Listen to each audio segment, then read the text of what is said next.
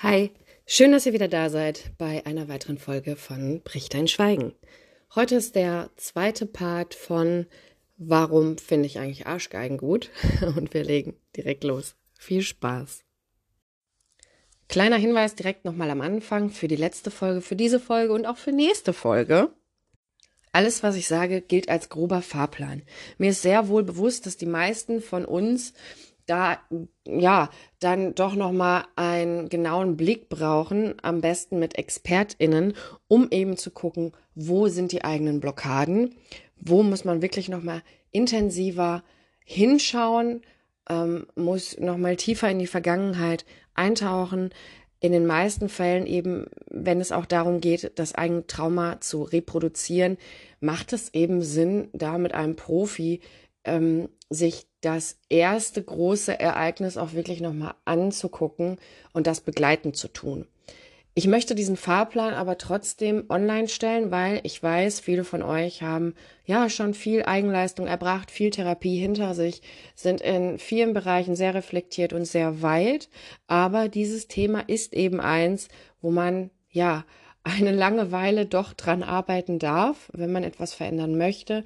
Und von daher ja, möchte ich diesen Fahrplan ähm, eben für all die online stellen, die auch selbstständig arbeiten können mit sich selbst. Das können nicht alle und das ist auch keine Bewertung, das ist auch nicht schlimm, das ist etwas, was man lernen kann, was aber eben auch erst dann kommt, wenn man ganz viele ja, Traumata mit ExpertInnen ähm, eben genau nochmal durchgearbeitet hat und ähm, sich dessen was dann eben danach kommt, Verhaltensveränderung stellen kann.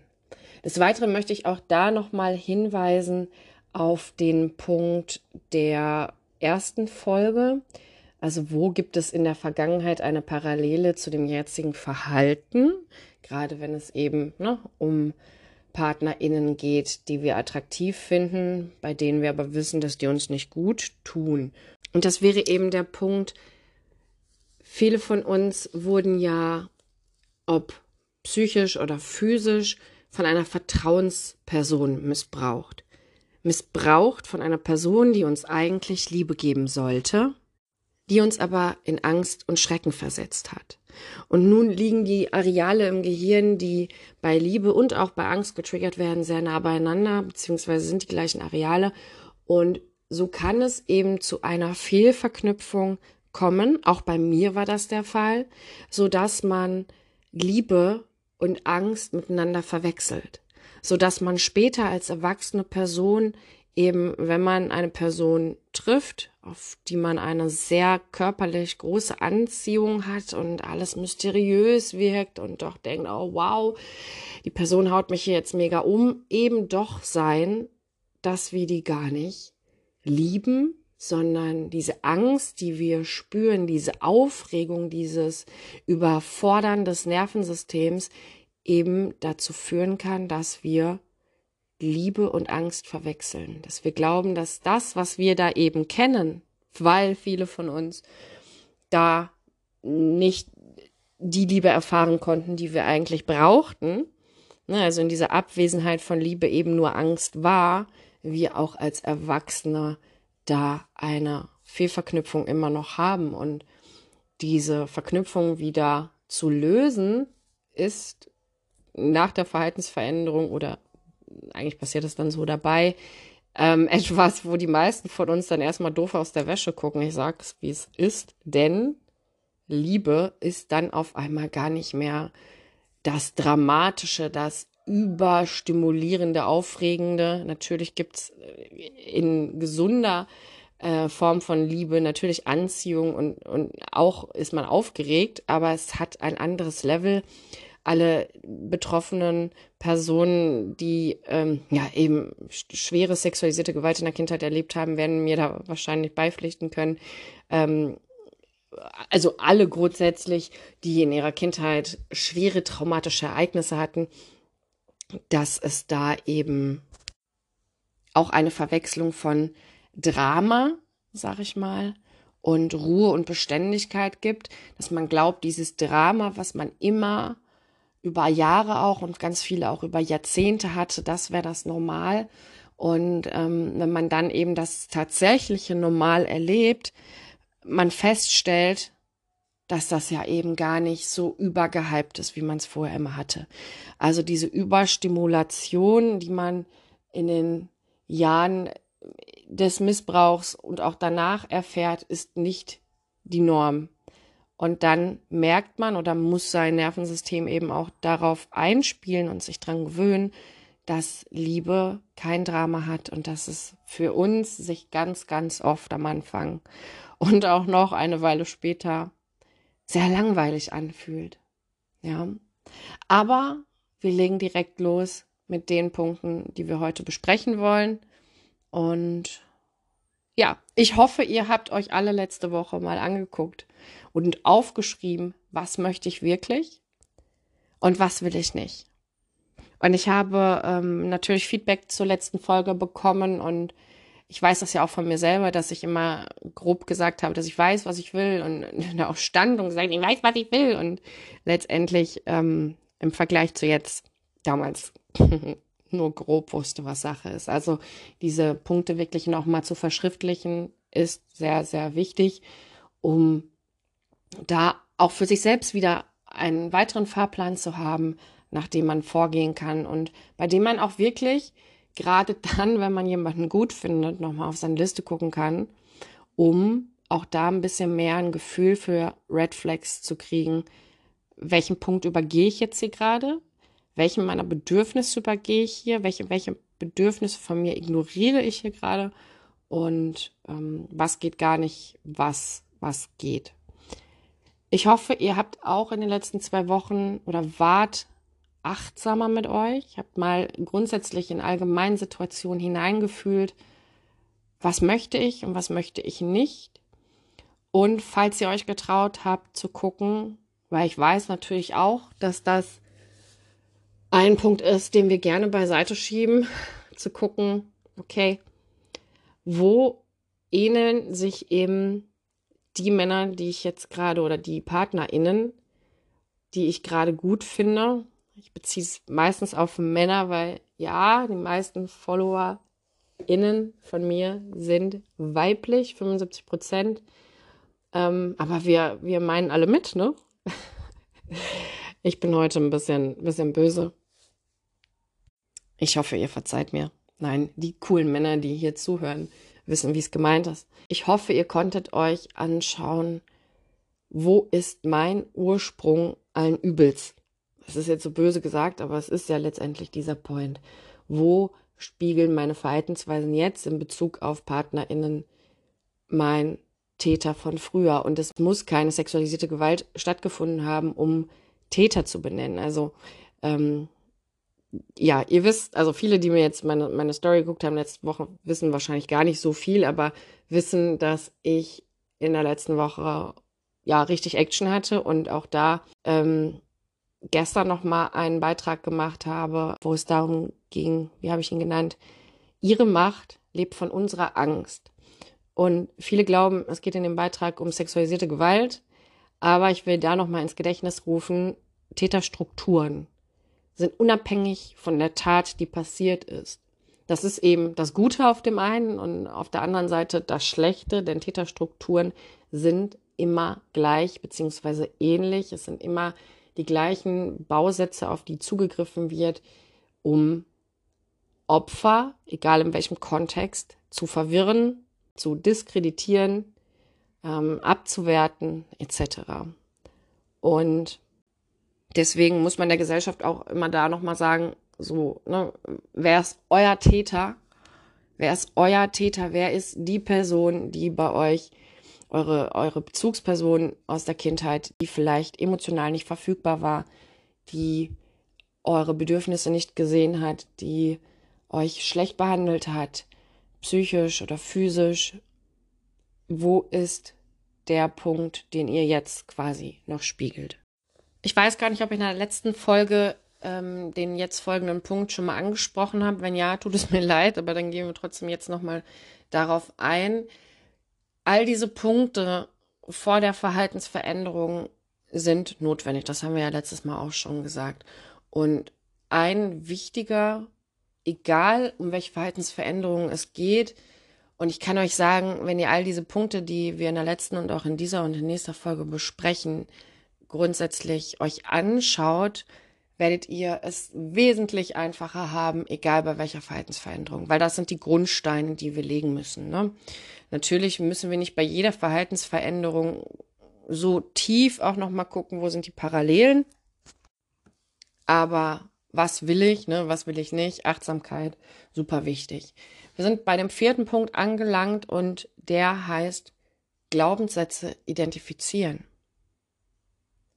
Die meisten Personen, die schlecht von PartnerInnen behandelt wurden, tragen in sich Glaubenssätze, die nicht zu ihnen gehören, die eigentlich oftmals zu jemandem aus der Herkunftsfamilie, also zu den Bezugspersonen gehören oder die sich im Laufe der Entwicklung so in den Kopf eingebrannt haben.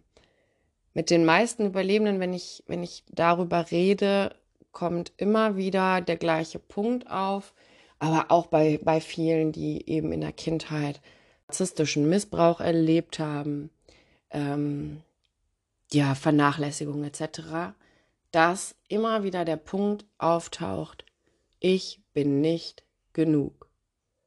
Und das ist ein Brett. Und wenn man sich überlegt, dass man selbst im normalen Kontext ohne schwere ähm, körperliche Gewalt ich sag mal, Eltern hatte, die einer Boomer-Generation angehören.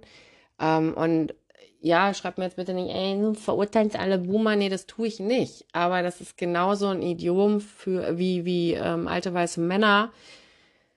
Viele aus dieser Generation tragen eben die Traumata ihrer Eltern immer noch in sich. Und das ist die Generation, die am wenigsten zur Therapie gegangen ist, die am wenigsten sich sinnvoll auf Social Media ausgetauscht hat und auch weil sie es nicht gelernt haben, sehr große Schwierigkeiten damit haben, sich wirklich zu reflektieren.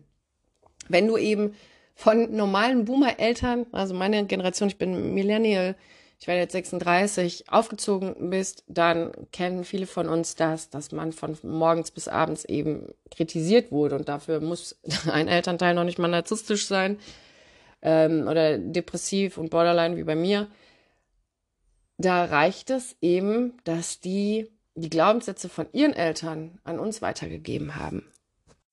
Und wenn du übermäßig in deiner Kindheit kritisiert wurdest, dann glaubst du natürlich ganz früh, und wir wollen uns immer noch mal ins Gedächtnis rufen, dass gerade die ersten Jahre unserer Kindheit, und ich sage da, und ich bin da wirklich großzügig, eins, also null bis zehn, dass du nicht ausreichst, wenn alles, was du machst, falsch ist. Du glaubst natürlich, du bist ja auf das Wissen und die Fürsorge deiner Eltern angewiesen. Und wenn die dir sagen, das machst du nicht richtig, das machst du falsch, das darfst du nicht, so macht man das nicht, wie siehst du denn aus? Wie verhältst du dich? Warum heulst du jetzt? Dies, das, Ananas? Dann glaubst du natürlich, du bist nicht genug. Ich wurde von meinem narzisstischen Vater schon früh wirklich so eingestampft und zu Sau gemacht, dass ich natürlich gedacht habe, immer alles liegt an mir.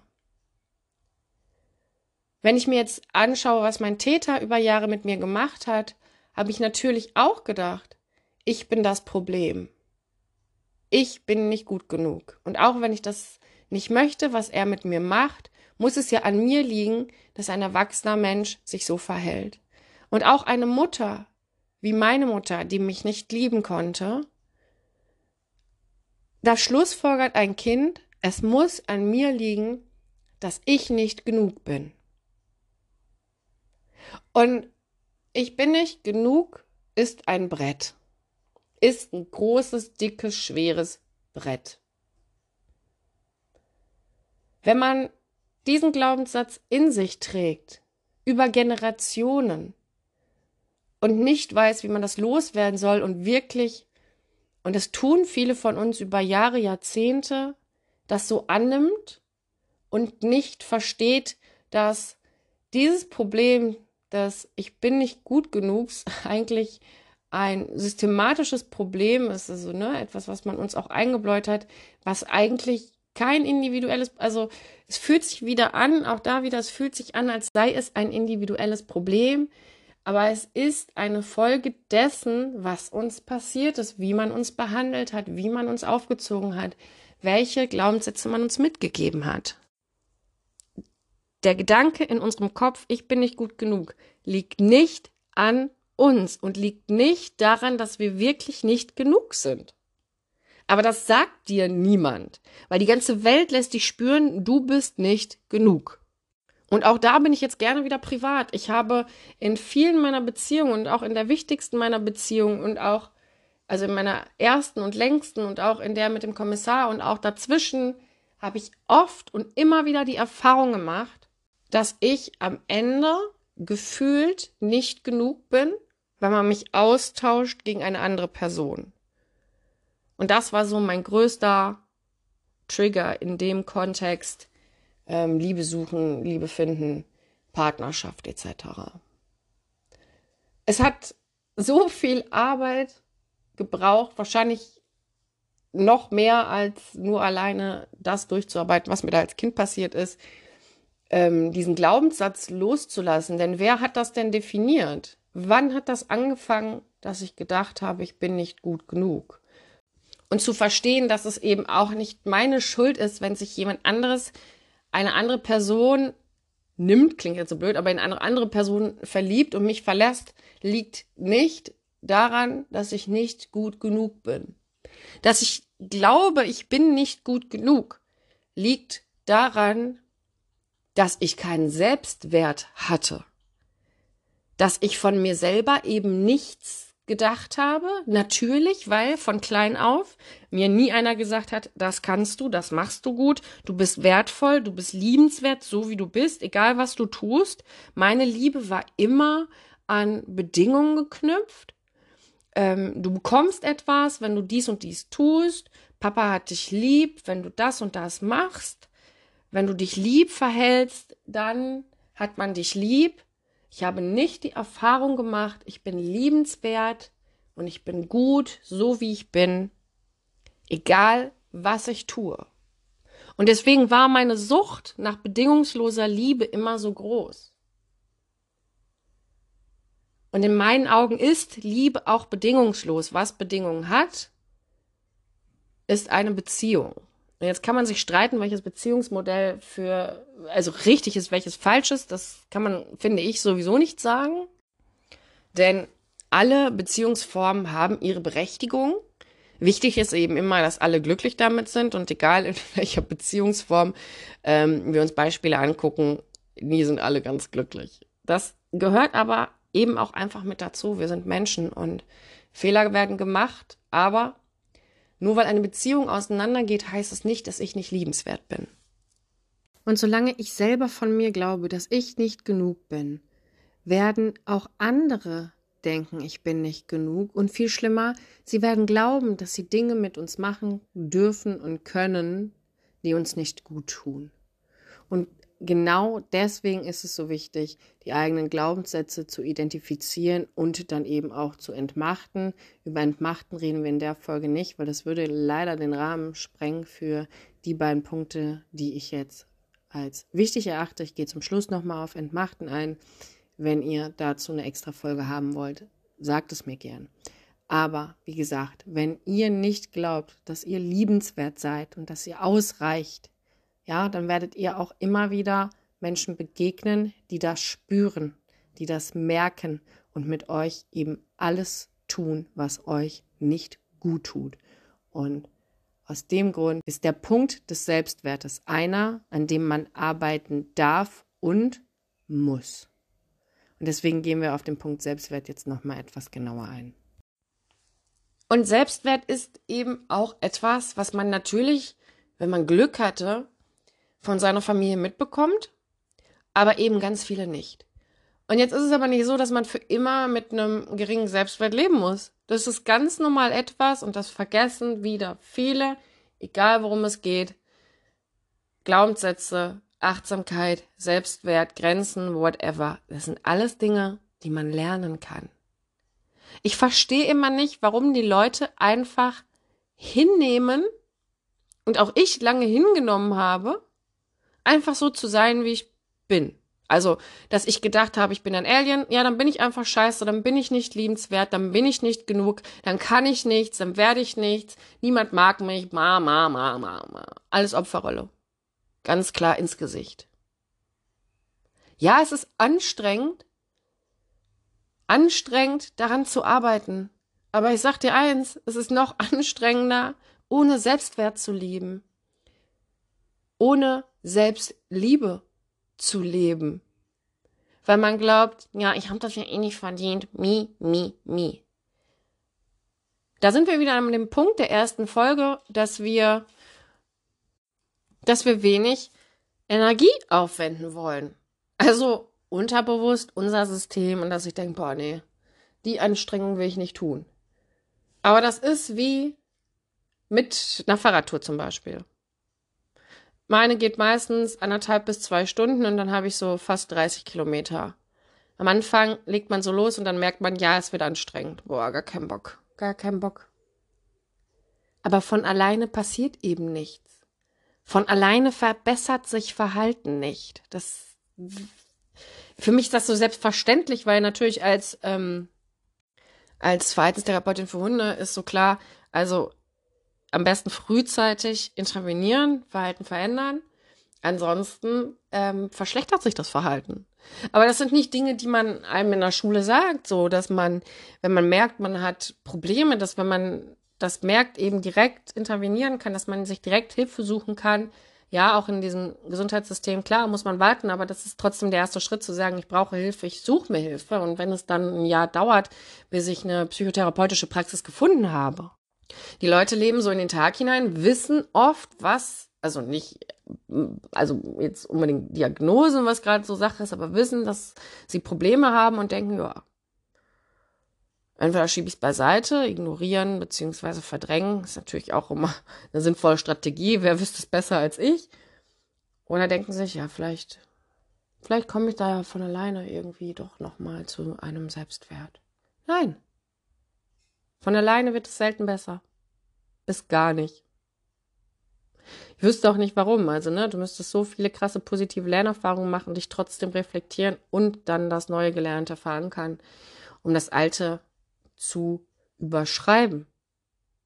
Deswegen Appell an alle, egal welches Problem ihr habt, und ihr müsst nicht dafür ähm, einen Kopf unterm Arm haben, dass ihr eine Berechtigung habt, zur Therapie zu gehen.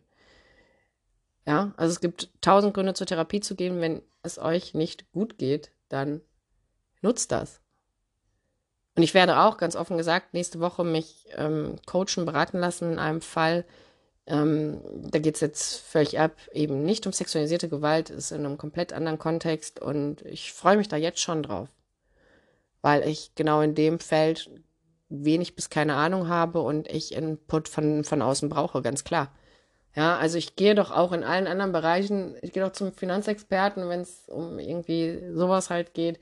Ich gehe doch ähm, zu einer Friseurmeisterin, wenn ich komplett anderes, einen komplett anderen Look haben möchte. Und ich gehe doch auch zu irgendwie wer baut denn ein Haus? Also, ihr wisst, was ich meine. Ich hole mir einen Handwerker, ne, wenn ich irgendwie ein Problem habe. Ich mache das doch nicht alles selber. Also, die, ich kenne meine Kompetenzen so, ne? Aber warum haben die Leute immer bei psychischen Dingen so ein Problem, zu ExpertInnen zu gehen? Stellt euch nicht so an. Das sage ich jetzt absichtlich in dem Kontext so. Ähm, Therapie ist mit einer der besten Sachen, wenn man darauf achtet, dass man da wirklich eine Person hat, mit der man vibet, bei der man sich verstanden fühlt. Ich finde, in dem Kontext darf man sagen, stell dich nicht so an, denn Therapie ist keine Schande. Das will ich einfach nochmal klar machen. Ja, an dem Selbstwert arbeiten. Ähm, ich könnte jetzt ausführen, wie man das macht. Ähm, das spannen wir uns für, für wann anders auf. Aber ich kann euch sagen, wenn ihr da Defizite habt, Google hilft, Ecosia auch, pflanzt da direkt noch einen Baum mit. Ähm, Selbstwert aufbauen. Einfach mal eingeben. Lest euch das durch. Guckt euch das an. Nutzt Social Media für sowas. Instagram hat zig Beiträge eben genau auch dazu. Es gibt Videos dazu.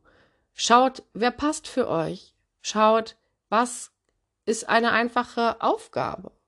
Ich habe angefangen, ganz banal am Anfang, Und ihr wisst, ich habe mich innerlich wie äußerlich gehasst und ich habe mir vorgenommen, jeden Tag erstmal eine Sache in mir und eine Sache äußerlich zu finden, die ich mag, die okay ist. Es war am Anfang auch gar nicht irgendwie Liebe, sondern mehr so Akzeptanz und zu gucken, was ähm, sind dann eben die Dinge, die ich geschafft habe, was sind die Dinge, auf die ich stolz bin, was sind meine Eigenschaften, die ich mag und auch äußerlich zu gucken, was mag ich denn an mir? Das ist schwierig und es gibt Tage, da stehst du da und denkst, nee, finde ich irgendwie nichts heute. Ist auch irgendwie PMS, Hormone doof, Mond steht blöd, da fällt es einem schon mal schwerer. Aber das sind, aber das sind Dinge, die man üben kann. Und auch wenn du dich am Anfang schwer damit tust und eine Blockade hast, wenn es gar nicht für dich in deinen Kopf geht, nee, will ich nicht, möchte ich nicht, also eine starke Abneigung in dir verspürst, dann hast du da eine Blockade und dann muss man da oder darf man ansetzen und sich das mit jemandem zusammen angucken, mit einer Person, die Ahnung hat und der du vertraust. Und ich sag dir, man kann Blockaden, egal in welchem Bereich, auflösen. Also Glaubenssätze identifizieren. Was sind deine Glaubenssätze? Was hast du tief in dir verankert? Und versuch mal zu schauen, wo kommen die her? Wer hat dir diese Glaubenssätze eingepflanzt? Ja. Und zu guter Letzt will ich trotzdem noch ein weiteres Thema ansprechen. In Kombination mit der ersten Folge, ähm, Punkt 2 und 3, was will ich, was will ich nicht, und Achtsamkeit, kommen wir zu Punkt 5, um beim Dating später auch, ja, neues Verhalten etablieren zu können, ist das Thema Grenzen. Überlebende sexualisierter Gewalt haben ein Problem mit Grenzen, wenn sie das nicht aktiv angehen. Haben ein Problem damit, in sich hineinzufühlen und zu gucken, was will ich, was will ich nicht. Auch ganz klar Übungssache, macht Achtsamkeitsübungen, ja, da nochmal, damit ihr in jeglichen Situationen, und natürlich wird euch das am Anfang nur gelingen in Situationen, wo euer Nervensystem ruhig ist und gelassen ist, genauso Bogen wieder zum Hundetraining, nur in diesem Spektrum der, ja, ich sag, sag mal, nicht Nicht-Erregbarkeit, sondern dieses ähm, Window of Tolerance, also dieses Fenster, in dem man sich bewegen kann, in dem man eben nicht unterstimuliert und nicht überstimuliert ist, in dem kann man eben lernen. Und in diesem Fenster in sich hineinzufühlen, also in Situationen, die einen nicht extrem stressen, mag ich eigentlich das, was ich hier gerade mache, oder mag ich das nicht? Grenzen ist aber noch ein Punkt krasser, denn ihr müsst euch das so ein bisschen bildlich vorstellen. Es ist so, dass ihr steht auf einem Feld und Leute laufen um euch herum. Und einige Leute werden euch anrempeln, einige werden euch umrennen, einige werden einfach einen Bogen um euch machen. Und das, also dieser Punkt, Grenzen zu setzen, wäre jetzt folgender. Ihr baut um euch Barrikaden auf. Einfach nur, damit diese Personen, die versuchen, euch umzulaufen und euch euch umzuwerfen, ihr aufhalten könnt. Also ist es eben wichtig, in sich hineinzufühlen und zu gucken, was möchte ich und was möchte ich nicht. So, das ist ja der erste Punkt. Wenn man das weiß, heißt das aber noch lange nicht, dass man Grenzen setzen kann. Denn auch für uns Überlebende, aber auch für Betroffene von Narzissmus etc., für die kann es bedeuten, Grenzen zu setzen, dass in ihnen Folgendes aufkommt. Todesangst. Hätte ich Grenzen gesetzt als Kind bei meinem Täter, wäre ich richtig in Gefahr gewesen. Zum anderen kommt natürlich noch dieser Punkt hinzu, wenn ich keinen Selbstwert habe und wenn ich noch an diesem Punkt bin, dass ich People Pleaser bin, weil ich glaube, ich brauche ja die Liebe von allen, dann kann Grenzen setzen mein ganzes System, mein Nervensystem komplett durcheinander bringen. Dann kann es sich extrem bedrohlich anfühlen, eine Barrikade zu setzen. Bei den Leuten, die wirklich richtig in eurem Leben sind, die euch lieben und die euch achten, werdet ihr eine Grenze setzen und diese Menschen werden die Grenze akzeptieren. Wisst ihr, wo ich Grenzen setzen geübt habe? Bei meinem narzisstischen Vater. Und ich sag euch was. Der hat was getan, ich habe eine Grenze gesetzt. Was hat er gemacht? Der ist sie mit dem Bulldozer wieder eingerannt. Der hat all meine Barrikaden, ist der wieder überfahren. Ich habe diese Grenze wieder mühselig aufgebaut. Und der ist wieder mit einem größeren Gefährt, weiß ich, mit einer Teermaschine, mit einem Panzer angekommen und hat all meine Grenzen überfahren. Das ist natürlich schwierig, wenn man an so einer Person übt, wenn man denkt, ja, sag mal, bin ich jetzt, also, ne, man kommt wieder in diese Spirale, bin ich jetzt wieder das Problem? Nein. Und noch so ein Punkt, wenn ihr anfangt, Grenzen zu setzen, werden ganz viele Menschen aggressiv, werden ganz viele Menschen vielleicht euch angehen, werden euch vorwerfen, dass ihr egoistisch seid, dass ihr euch verändert habt, dass ihr gar nicht mehr wiederzuerkennen seid. Und das sind genau die Menschen, die vorher davon profitiert haben, dass sie immer über eure Grenzen gegangen sind. Und dann ist es in diesem Kontext romantischer Liebe noch mal schwerer Grenzen zu setzen, weil man lernt vielleicht gerade eine Person kennen, findet die toll und merkt, hm, das will ich aber nicht. Und wenn du vielleicht auch in der Kindheit die Erfahrung gemacht hast, dass Streit oder eine Auseinandersetzung dazu führen kann, dass, dass Menschen, die dich versorgen müssen, gehen, dann ist deine größte Angst, also meine war es zumindest, neben ich bin nicht gut genug, ich werde verlassen. Alle Menschen, die ich liebe, verlassen mich, war einer meiner Glaubenssätze. Und was tut man, wenn man diesen Glaubenssatz hat und nicht identifiziert hat, nicht weiß, von wem kommt das, woher kommt das, warum ist dieser Satz so tief in mir verankert? Dann setzt du keine Grenze. Ich hoffe, ihr versteht langsam diese ganzen Zusammenhänge, warum ich eben so weit ausholen muss, damit wir dann erst im Anschluss darüber reden können, wie verändere ich denn jetzt aktiv mein Verhalten? Ihr müsst anfangen, ihr müsst anfangen, euch zu verstehen, warum ihr tickt, wie ihr tickt. Ja, das ist nicht einfach. Aber nichts in diesem Leben ist einfach. So, ne? Und Grenzen zu setzen bei einer Person, die man gern hat, ist schwer. Denn auch da, die Toxischen werden wieder versuchen, diese Grenzen einzurennen. Oder, ich sag's euch gleich, manche fangen auch an, sie zu dekorieren. Hängen eine Lichterkette dran, paar bunte Tücher und denken, ja, ist ja nicht so schlimm. Und dann versuchen die sich darum, drumherum zu lawinern, schlawinern, ich weiß nicht, wie es heißt, um doch irgendwie euch noch davon zu überzeugen, weil wenn ihr noch nicht gut im Grenzen setzen seid, dann sind diese Grenzen relativ wackelig. Und der, der Punkt ist eben auch dieser, Grenzen setzen ist das eine, Grenzen verteidigen das andere. Man glaubt so, ja, ich kann Grenzen setzen. Dann sagt man was und dann rennen doch alle einem wieder die Türe ein. Bei dieser Grenze zu bleiben und da zu stehen und eben diese wirklich zu verteidigen, ist noch mal härter. Und deswegen reicht es auch für heute, dass ich euch einfach mitgeben möchte, schaut euch eure Glaubenssätze an, identifiziert die. Und eben noch ein ganz wichtiger Punkt, versucht die zu entkräften. Das ist etwas, wozu wir wahrscheinlich auch noch mal eine extra Folge machen müssen, denn das passt jetzt hier zeitlich leider nicht mehr groß rein. Schreibt mir gerne mal, ob ihr dazu eine Folge haben wollt.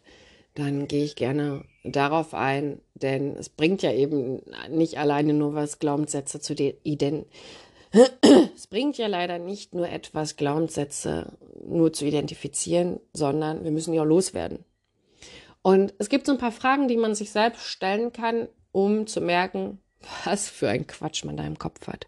Deswegen nochmal Reminder. Glaubt nicht alles, was euer Glaubt nicht alles, was euer Kopf da veranstaltet. Dem kann man nicht immer trauen. Auch, auch wenn wir das oft meinen. Aber das ist eben auch oft unser Reptilienhirn, was dann sagt, ey, Achtung, Gefahr, mach's doch lieber so, spare Energie, so bist du in Sicherheit. Das ist doch bestimmt eher so als so.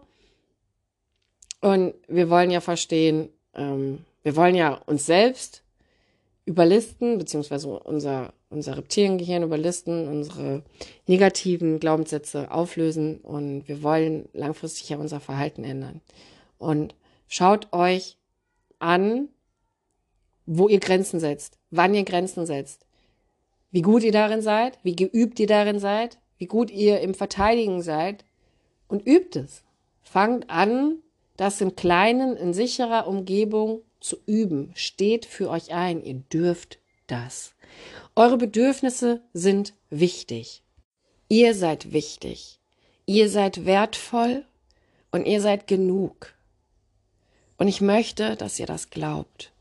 Wenigstens versucht anzunehmen, dass ich wirklich von Herzen glaube, dass ihr genug seid, genau wie ich.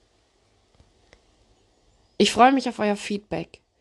Ich freue mich auf eure Fragen. Alle, egal in welche Richtung. Viel Spaß beim Üben und wir hören uns in zwei Wochen, wo es dann immer weiter dazu geht. Wie verändere ich langfristig mein Verhalten? Ich hoffe, der zweite Teil hat euch gefallen. Schöne zwei Wochen. Bis dann. Alles Liebe. Eure Vera.